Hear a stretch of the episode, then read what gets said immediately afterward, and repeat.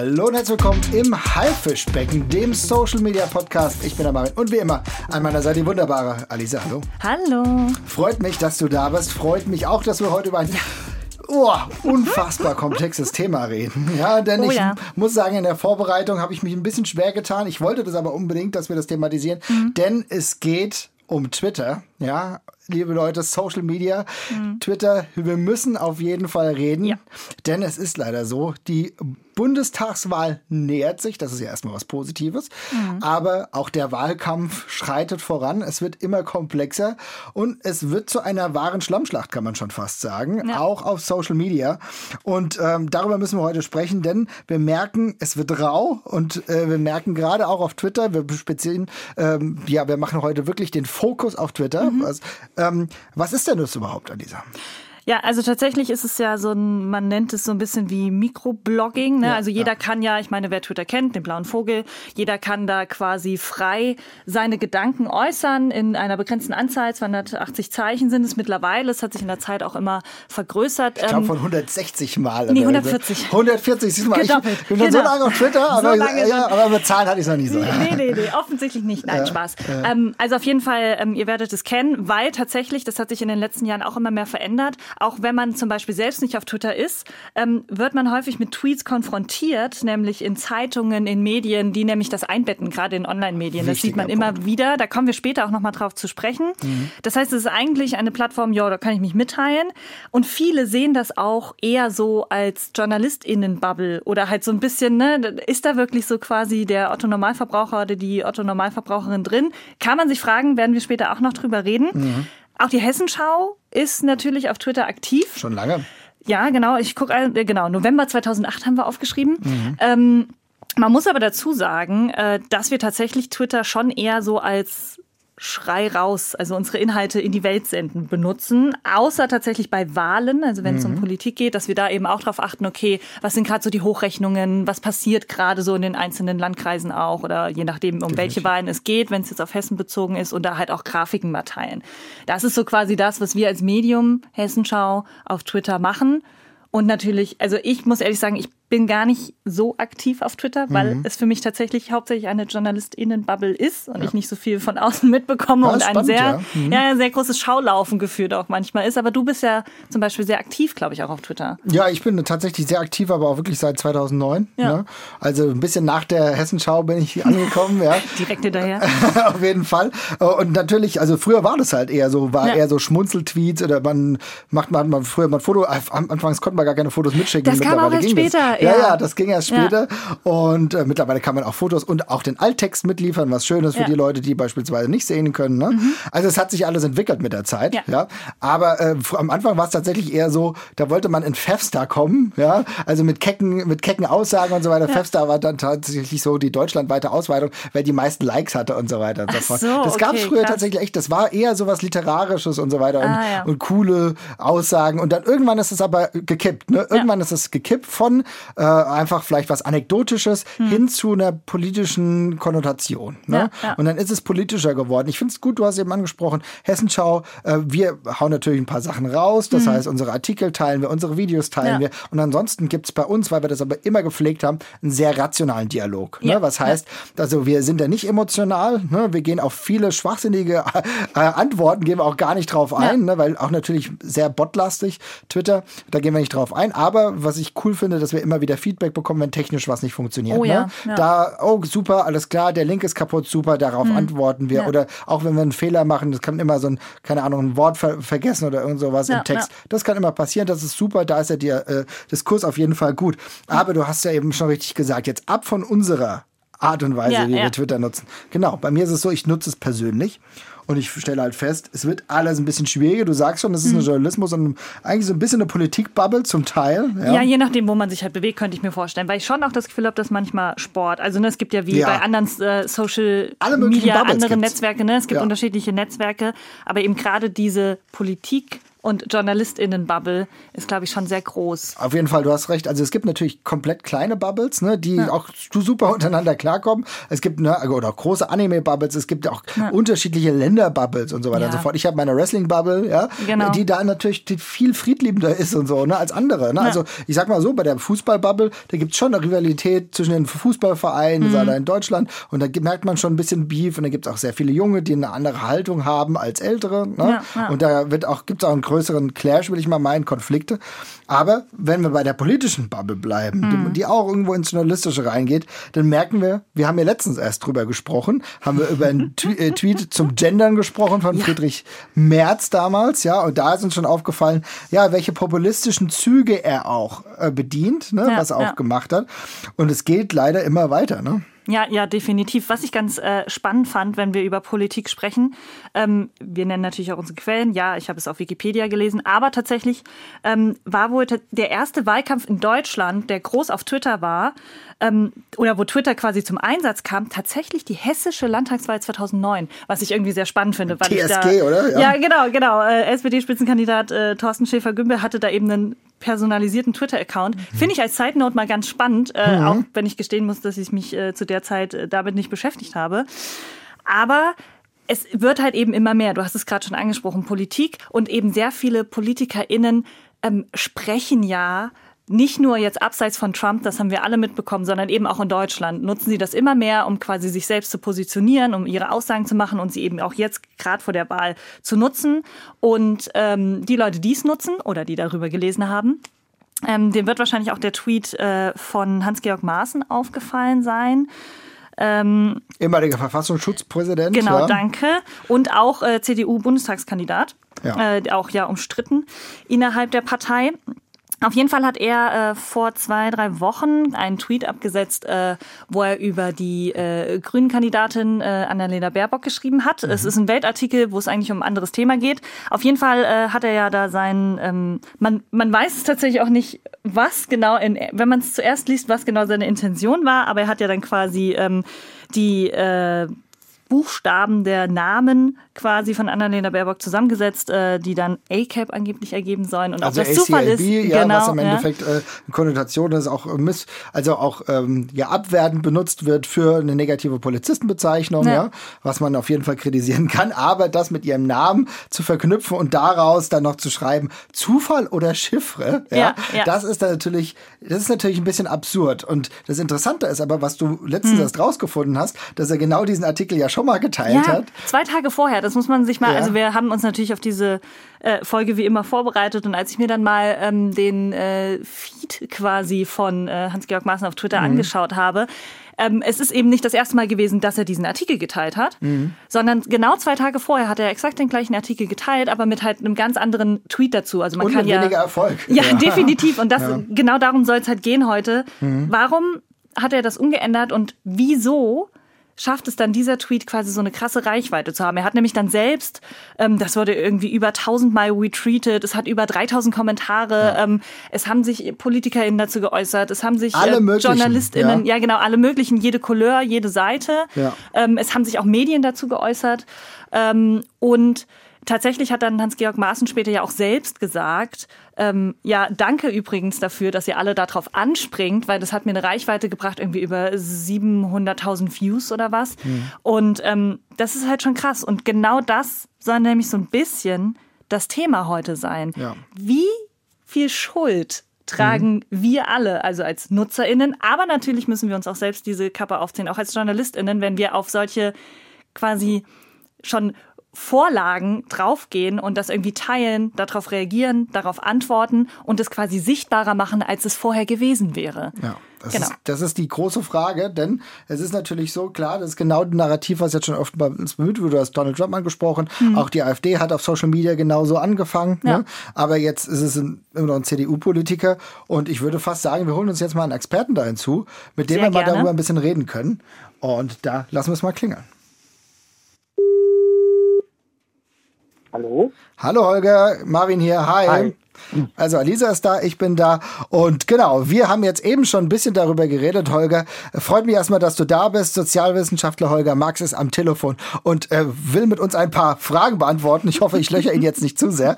Aber wir haben eben, also Alisa und ich haben eben darüber gesprochen, über ähm, Maßen, wie er sich auf Twitter gibt und zuletzt natürlich dieses ACAB, ähm, diesen ACAB-Tweet, der ja total häufig retweetet wurde, wo so viele Leute ja. drauf reagiert haben, ähm, von Böhmermann über Pro7 beispielsweise ja. selbst. Ähm, Holger, ist es denn ein sinnvoller Weg, mit so, sag ich mal, polarisierenden Dingen umzugehen? Ja, das ist natürlich eine Frage des Einzelfalls auch natürlich, um welche Inhalte das geht. Grundsätzlich mhm. sollte natürlich äh, blöden Inhalten widersprochen werden, vor allem wenn es um Unwahrheiten geht. Die sind natürlich zu, zu korrigieren. Das braucht ein demokratischer Diskurs auf jeden Fall, vor allem in Zeiten der sozialen Medien wo sich postfaktische Inhalte ja sehr stark, vor allem von rechts verbreiten. Den muss auf jeden Fall widersprochen werden. Das Problem ist natürlich, dass wir in den sozialen Medien noch ganz andere Dynamiken haben, ne, die ähm, ja diese eigentlich wohl wohlgemeinten ähm, äh, äh, Praxen dann natürlich im Effekt in ihr Gegenteil verkehren können. Hast du da ein Beispiel? Ja. Genau ähm, ja, Hunderte, Tausende. Das ist natürlich äh, die Arbeit äh, in unserem Forschungsbereich, äh, betrifft die Arbeit in unserem Forschungsbereich. Aber wenn wir jetzt mal bei Maßen bleiben, mhm. zum Beispiel, ne, mhm.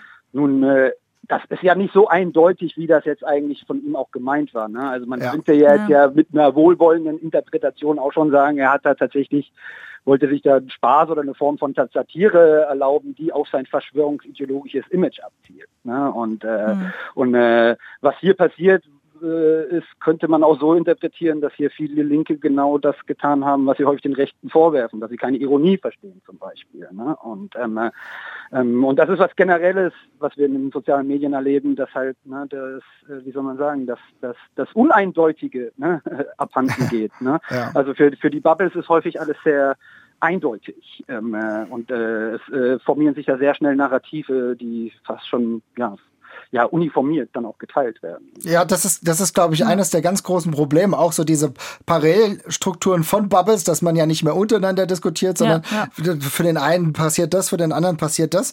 Ähm, was, was, was ich aber trotzdem immer wieder interessant finde, ist, äh, wo, also ich muss mich selber manchmal auch zügeln. Ne? Also mhm. Also bei mir ist es tatsächlich so, ich lese das dann tatsächlich und denke, Alter, was hat er dafür wieder Quatsch losgelassen? Und ja. muss mich dann immer zügeln und muss dann denken, okay, nee, du sagst jetzt nichts oder du machst auch nichts, weil wenn ich ja was darauf antworten würde oder wenn ich sogar so einen kecken Retweet oder, oder ja, ich ja. Drüko schreibe oder so, also eine drüber Kommentar, mhm. dann würde ich das ja noch mehr verbreiten und dann ist ja genau das, äh, erreicht er ja genau das, was er will wahrscheinlich, oder?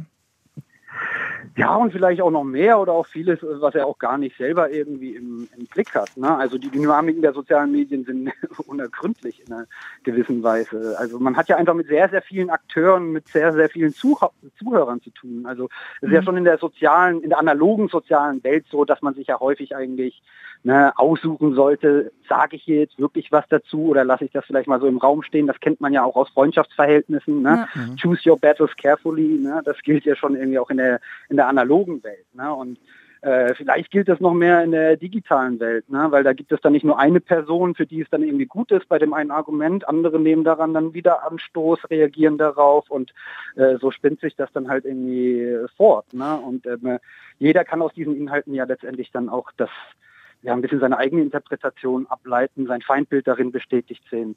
So Aber wenn wir noch mal kurz drauf eingehen, äh, nur für mich, ich habe halt so überlegt, weil ich hatte vorhin noch gesagt, äh, Twitter ist für mich so eine reine Journalistin-Bubble. Also irgendwie gefühlt, ne, sind da ja wirklich, und wenn wir jetzt gerade so darüber sprechen, ne, ähm, Hans-Georg Maaßen, das ist ja, geht ja jetzt auch gerade in diesen Wahlkampf mit rein, er ist selbst aufgestellt. Ähm, wenn jetzt auf Twitter sich äh, tausende Leute darüber streiten, was er jetzt gesagt hat, ist es dann trotzdem problematisch, weil es ja vielleicht eher nur in diesem, sage ich mal, elitäreren Kreis bleibt und gar nicht jetzt den oder die Wählerin erreicht, äh, weil, weil sie es gar nicht mitbekommen, weil sie nicht auf Twitter sind? Oder ist es trotzdem problematisch, dass es auch auf so einer Plattform so krass geteilt und verbreitet wird? Ja, problematisch ist es schon. Die Frage ist, in welchem Maße. Also fast alles ist ja irgendwie problematisch in der sozialen Interaktion, weil es alles nicht nur positive Effekte, sondern ja. immer auch irgendwie negative Effekte hat. Das ist ja immer eine Frage der, der Balance. Aber das ist schon richtig. Klar, die sozialen Medien, also vor allem Twitter, äh, hat nochmal eine sehr spezifische soziale Zusammensetzung, die entscheidet sich natürlich nochmal von, von Facebook und auch nochmal von Instagram mhm. oder, oder noch mehr von TikTok. Ja, ne? ja. Also sogar eine relativ kleine Plattform halt, äh, die tatsächlich natürlich äh, andere Milieus vorwiegend anzieht, ja, ne? als jetzt vielleicht ein jugendorientiertes ähm, mhm. Format. Und vor allem Wissenschaftler, Journalisten nutzen das vermehrt für Wissenschaftskommunikation zur Verbreitung ihrer Journalistinnenarbeit und steigen da auch zunehmend ein bisschen so auch in die politische Interaktion ein. Mhm. Also, so, ne? Und ähm, äh, das äh, hat insofern trotzdem, glaube ich, eine Bedeutung, weil sich durchaus repräsentative Teile der linken und der rechten Bubble, wenn man die so hm. überhaupt so grob nennen möchte, ne, ich tue das jetzt mal hier, ja, die, die können sich da, die schaukeln sich ja dennoch da hoch. Ne? Und ähm, äh, es bleiben ist darunter trotzdem noch ein signifikanter Anteil an relativ gewöhnlichen Nutzern, die das dann plattformübergreifend auch weiter transportieren. Und es reicht ja auch einfach nur aus, dass es dort geäußert wurde, weil wir sehen das dann ja auch. Jemand hat sich da geäußert, das hat sich da eine Debatte entzündet und dann wird das auch von den äh, normalen Medien, also auch von euch. Das ist ja genau der Punkt. Das ist ja, ja genau die Schwierigkeit, ja. die du nämlich ansprichst. Was ich nämlich auch extrem problematisch finde, ist, dass ja oftmals es ja nicht nur auf der Plattform bleibt, es mhm. ist ja plattformübergreifend. Wie oft habe ich schon Artikel gelesen, selbst Zeitschriften, ja, ja, medienübergreifend, ähm, dass ich äh, dann sehe, an einem Online-Artikel wird dann auf einen Tweet referiert oder ein Online-Artikel wird dann erstellt aufgrund eines Tweets. Also wir, se ja, wir ja. sehen ja durchaus, welchen Einfluss es tatsächlich hat. Und also das finde ich, das, deswegen problematisieren wir das mhm. jetzt, ja, in welche Richtung auch immer. Aber es ist natürlich schon so, das hat schon Einfluss. Und dafür, dass es eine relativ geringe Masse, ich äh, habe letztens gelesen, circa 3,5 Millionen Menschen nutzen wöchentlich ja, Twitter in Deutschland. Das ist wenn du überdenkst, über 80 Millionen, das ist gar nicht so viel. Mhm. Aber die, der Medienkonsum, ja, der, der geht ja trotzdem darüber hinaus und dass dann trotzdem nur von 3,5 Millionen pro Woche gelesen wird, aber im Endeffekt auf viel mehr dann übergestülpt wird, das ist schon interessant. Ja, ich meine, ne? Äh, eben das Massenthema, ich habe es nochmal hier kurz auch nachgeguckt, Tagesschau hat drüber geschrieben, Tagesspiegel, ja. alle haben das irgendwie kommentiert, haben das eingeordnet, natürlich dann auch die Reaktion der äh, Parteimitglieder, äh, ja. die dann darauf wiederum reagiert haben, aber das ist ja auch das, was du meintest, Holger, wahrscheinlich dieses, ne, es trägt sich ja eben nach außen, es bleibt halt nicht auf der Plattform. Mhm.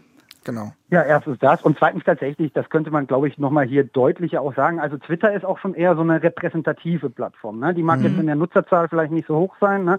aber weil sich da halt ein bestimmtes Klientel dort eher zusammenfindet, ne? Ähm, ne, ist das, ähm, hat das trotzdem noch natürlich einen gewissen Wert ne, im öffentlichen Diskurs. Und äh, ähm, das ist halt ein Kanal, wo sich halt Leute mit Gewicht auch äh, äußern ne, und aus denen sich dann die Medien auch bedienen, auch weil es natürlich leicht zuzugreifen ist und das Format sich auch einfach so anbietet. Also es ist ja auch wenn, wenn man das ein bisschen äh, nüchtern betrachtet, ist es ja, ist es ja auch eine gute Unterhaltung. Ne? Also es bietet ja schon sehr, ja. sehr viel äh, Interaktion und Drama und so weiter. Nur ist das halt dann letztendlich von den Folgen halt gar nicht so lustig. Das ist eine gute Sache. Jetzt müssen ja. wir überlegen, kann man das als Unterhaltung sehen? Ja? Jetzt muss ich aber dich trotzdem noch was anderes fragen. Und zwar, wenn ich das jetzt als Nutzerin erkenne oder, oder wie kann ich überhaupt erkennen, dass es einer Person, wenn sie einen Tweet äh, raushaut, ich meine, das haben wir relativ häufig so, aber wir haben auch die andere Seite, die einfach wirklich nur rational erklären wollen. Aber wie erkenne ich, dass es dieser Person, die irgendwas Polarisierendes raushaut, um Aufmerksamkeit geht. Und wie widerstehe ich dem Drang, zwingend was zu schreiben zu müssen? Wie bist du persönlich damit umgegangen? Du hast ja auch mal Erfahrung mit der Plattform gemacht. Äh, ja, das ist eine gute Frage, aber man müsste eigentlich was völlig anderes beantworten, glaube ich. ähm, äh, weil unabhängig von meiner persönlichen Erfahrung oder unabhängig davon, was der Einzelne machen kann, haben wir es hier einfach mit einem strukturellen und einem kollektiven Problem zu tun. Ne? Also einfach die Masse derer, die Dinge äußern, denen man widersprechen sollten und die Masse derer, die da widersprechen sollten, aber das vielleicht auch gar nicht so gut können und damit auch kontraproduktive Effekte auslösen. Das ist einfach, das, das lässt sich nicht irgendwie durch Verhaltensratgeber ähm, lösen. Ne? So, das ist einfach eine Dynamik, die da stattfindet, die in der Struktur der sozialen Medien selbst angelegt ist. Ne? Also ich meine, wenn wir uns vorstellen, wir stecken alle politischen Richtungen halt zusammen irgendwie in eine ähm, weiß nicht, in eine, in, eine, in, eine, in eine große Aula oder eine große Volksversammlung und so weiter, immer regelmäßig und so weiter, da wissen wir ja auch so, ne, dass da halt irgendwie dass das emotional dazugehen würde, wenn nicht sogar die Fäusten würden und so weiter. Aber äh, wir kennen das vielleicht auch aus, aus anderen basisdemokratischen Strukturen, dass das natürlich schon sehr persönlich dazugehen kann. Und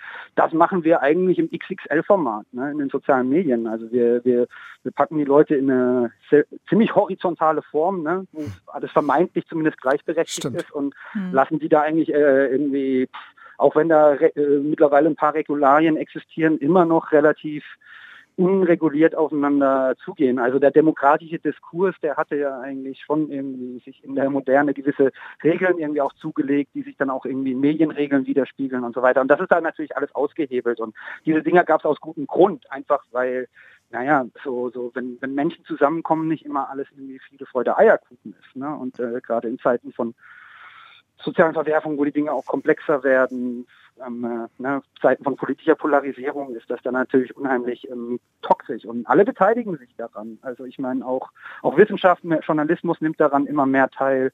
Ähm, es fehlt halt zunehmend dann auch die Distanz natürlich zu den ja. sozialen Gegenständen, über die man schreibt. Ja, das ist das finde ich mega spannend. Und es ist ja gleichzeitig, was mich daran auch noch ärgert, ne, wenn ich jetzt beispielsweise so der einzelne User, mhm. ähm, dann dann trägt das halt auch dazu bei, äh, dass einige Leute beispielsweise irgendwie einen kecken Drüko habe ich ja schon gesprochen, ja. so, also die halt irgendwie mhm. einen lustigen Spruch haben und natürlich aber auf der, auch selber auf der Suche sind nach Likes, nach Aufmerksamkeit, weißt du? Mhm. Und dadurch teilen ja. sie ja oftmals die Message, die irgendwie auch schädlich ist, auch manchmal einfach blöd ist, ne? Ja. Wie oft war es beispielsweise so, dass beispielsweise AfD-Politiker irgendwas Blödes getwittert haben und dann irgendjemand, der dann der anderen Meinung war, irgendwie war, war vermeintlich schlau und hat einen schlauen drüber Kommentar mhm. geschrieben, hat aber diese Message noch weiter verbreitet.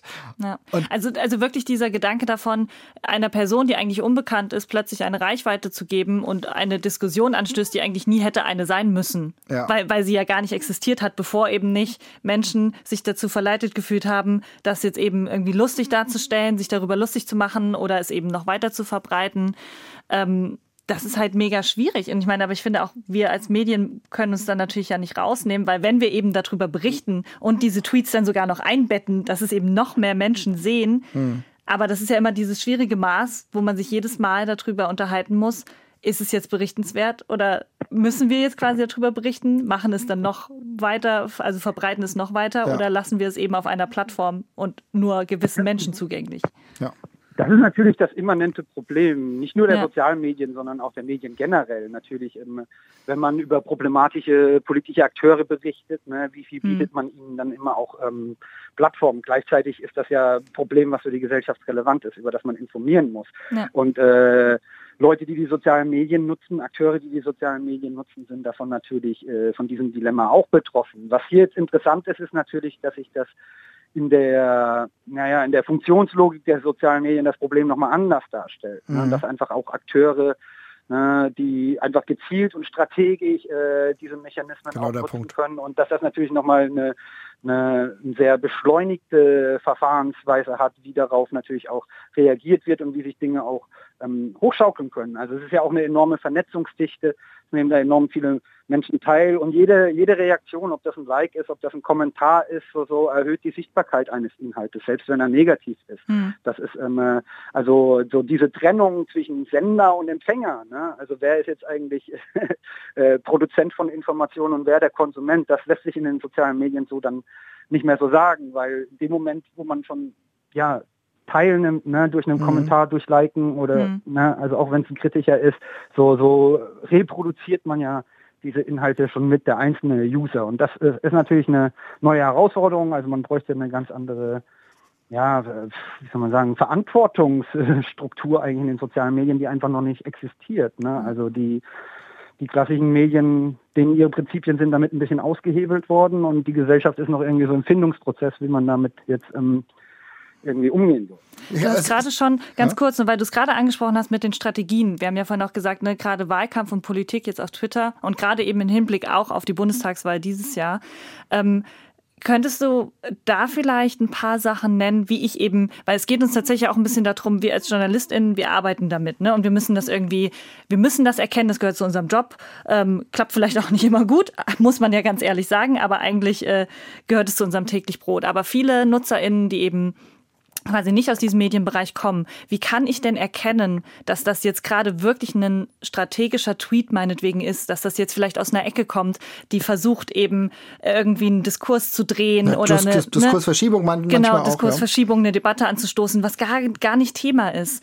Ähm, gibt es da tatsächlich so ein bisschen, ich weiß, du hast vorhin gesagt, How to ist nicht so deins, aber so ein bisschen irgendwie, wie kann ich das erkennen, wenn ich nicht aus diesem Milieu komme, nicht aus dem Bereich? Grundsätzlich verfolgen alle politischen Inhalte eine, eine eine Intention, ne, eine mhm. Absicht und äh, und äh, sind äh, auch wenn der Einzelne, der sie äh, postet, sich vielleicht darüber nicht im Klaren ist, die haben ja ihren, ihren Ursprung bei Vordenkern in der Bewegung, ne, die mhm. die Themen setzen, die die Narrative setzen, die die Buzzwords setzen, ne, und da ist ja im Prinzip der strategische Gedanke irgendwie eingebettet. Ne. Der einzelne Akteur, der den jetzt wieder reproduziert, da da, da müsste man selbst zum Verschwörungstheoretiker werden, ne, wenn man mhm. darüber jetzt mutmaßen möchte, ob er da eine strategische Absicht ähm, ähm, äh, verfolgt. Ne? Also ja. die sozialen Medien, das sind ja auch, wie soll man sagen, ein bisschen verselbstständigte Dynamiken, die aus sich äh, aus der Struktur selbst heraus ein bisschen kommen. Ne? Emergente Prozesse nennt man das dann auch in den äh, Sozialwissenschaften und ähm, grundsätzlich ähm, kann man da als Einzelner muss man sich natürlich anschauen, ob man, ob das einem auch persönlich irgendwie gut tut, sich so in mhm. eine Dynamik, äh, in so eine Interaktion zu, be, zu begeben. Ne? Zum anderen muss man entscheiden, ob man das vielleicht auch politisch richtig findet, sich, äh, dass der politische Diskurs sich zunehmend in die sozialen Medien verlagert. Ja. Ne? Und äh, ob man vielleicht irgendwie ähm, naja, der, der Rückzug ist, äh, äh, liegt jetzt nicht unbedingt auf der Hand, ne? weil mhm. man will ja jetzt die rechtsextremen Inhalte oder die verschwörungstheoretischen Inhalte in den sozialen Medien ähm, nicht unwidersprochen lassen. Aber dass es da natürlich auch ein kritischeres Verhältnis der Zivilgesellschaft äh, zu ihrem, ihrem eigenen Handeln benötigt, so das ist, denke ich, meines Erachtens überfällig. Also wir haben da ja eine sehr starke äh, Interaktion mittlerweile. Es hat sich ja sowas wie ähm, so ein digitaler Antifaschismus auch gebildet. Nur nur die, diese problematischen Mechanismen der sozialen Medien, ne, also dass sie halt postfaktische Inhalte fordern, dass sie halt eine Emotionalisierung fördern, hm. dass sie so das Affektive in der Politik fördern, genau da, das, da, ist, ja. sind, da sind die Antifaschisten ja nicht von ausgenommen. Warum sollten sie von diesen psychologischen Mechanismen, ne, die hier durch die sozialen Medien äh, einfach irgendwie verstärkt werden oder nochmal in ein stärkeres Verhältnis zueinander gesetzt werden. Ne? Warum sollten sie da davon ausgenommen sein? Und wir sehen das ja auch in den USA, dass zum Beispiel auch Ne, auch hier auch die radikale Linke eigentlich so jetzt äh, schon an zweiter Position steht bei der Verbreitung von postfaktischen ähm, Inhalten und ähm, auch auch im deutschen Diskurs so fragt man sich jetzt manchmal, ob das jetzt eigentlich so äh, faktensicher ist, was da sich jetzt gerade wieder in der Empörungswelle so als Narrativ äh, festgesetzt hat und hat eigentlich relativ wenig Möglichkeiten, das dann eigentlich noch zu korrigieren. Also es ist schon mhm. so dass da Empörungswellen ein bisschen auf Empörungswellen treffen, auch wenn die natürlich in ihrer Gefahr unterschiedlich einzuordnen ja, sind. Aber dass sich das in einer gewissen Weise hochschaukelt, so, mhm. das ähm, sollte man, glaube ich, nicht irgendwie vernachlässigen. Und dass wir halt immer weiter weg von den eigentlichen Fakten gehen. Also wir sehen es ja tatsächlich letztens äh, wieder ein Diskurs um Caroline Emke, die beim äh, Bundesparteitag der Grünen äh, eine längere Rede gehalten mhm. hat. Ein Teil der Rede ist rausgenommen worden von einigen Personen ähm, und äh, ist dann halt, äh, ja, wie gesagt, ist dann gegen sie verwendet worden. Lustigerweise war es tatsächlich genauso, dass sie in ihrer Rede auch dagegen gewarnt hat. Ja? Mhm. Und äh, was mich da halt einfach irritiert, ist tatsächlich, das muss ich auch nochmal ganz klar sagen, dass es nicht nur Politiker, also wenn das jetzt jemand ist von der, Gegen, also von der gegnerischen Partei, also mhm. von der CDU, dann kann man immer noch sagen, von mir aus, das gehört zum politischen Spiel mittlerweile leider 2021 dazu. Und mhm. dann können wir immer uns noch über Narrative unterhalten oder eine Diskursverschiebung, weil die ja eigene Probleme haben, auf die sie gerade nicht lenken wollen. Das pro große Problem, was ich daran sehe, ist, dass tatsächlich auch Journalisten und Journalisten das, äh, das ebenfalls nutzen und diese Narrative befeuern. Und da, glaube ich, muss ich für uns sagen, ich glaube, für uns als Journalistinnen und Journalisten ist es komplett wichtig, dass wir wieder zurückkehren zu einer Einordnung, zu einer Rationalisierung und eben diesen Weg dieser, dieser aufkommenden Bundestagswahl, dieser Polarisierung halt nicht mitmachen, oder? Hm. Ja, definitiv. Siehst du auch so, Holger, oder? ich, ich, würde jetzt nicht dafür plädieren, die Polarisierung weiter anzutreiben. Also, ja, ähm, zu, Zustimmung. Ja, ja, klar. Also diese, diese Vermischung der, der Sphären, auch der professionellen Sphären, ist, äh, ist, ist durchaus ein Problem. Und jetzt auch, auch jetzt im Falle von Zima, ne, mhm. ähm, so, das, äh, das, äh, das, äh, das war natürlich ein falscher Move, so, das hat er ja auch selber eingestanden, was man auch nochmal hervorheben muss. Ne? Das ist richtig. Jetzt wird natürlich ein Großteil der linksliberalen Twitter-Bubble auch die Entschuldigung nicht ausreichen und trotzdem nochmal einen Empörungsschub hervorrufen, so wie man die sozialen Medien kennt. Ne? Mhm. Ähm, aber ähm, äh, grundsätzlich gab es da eine Entschuldigung und man muss natürlich auch das irgendwie im Gesamtblick sehen, dass das, was er da verargumentiert hat, ne? also mhm. dass er da ein bisschen so paar ein bisschen Begriffe halt so ein bisschen, wie soll man sloppy, ja, irgendwie zu seiner Interpretation zusammenfügt. Ne? Das passiert in den sozialen Medien äh, allgegenwärtig. Ne? Ja. Also auch der linke Diskurs in, in, auf Twitter so in einem Format, was darauf ausgelegt ist, halt so irgendwie sehr, sehr knackige Botschaften zu präsentieren, wo zwangsläufig verkürzt sein, simplifiziert sein müssen.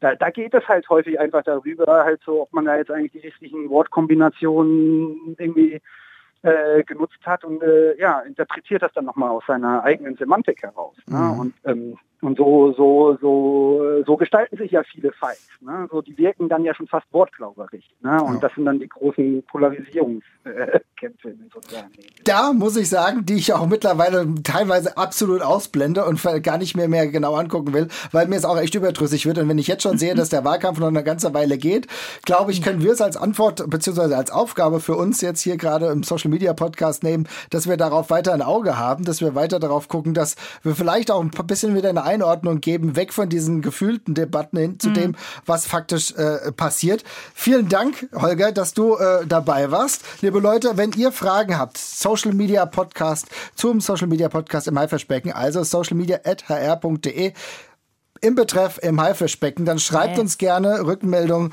und dann hören wir uns ganz bald wieder. Tschüssi. Tschüss.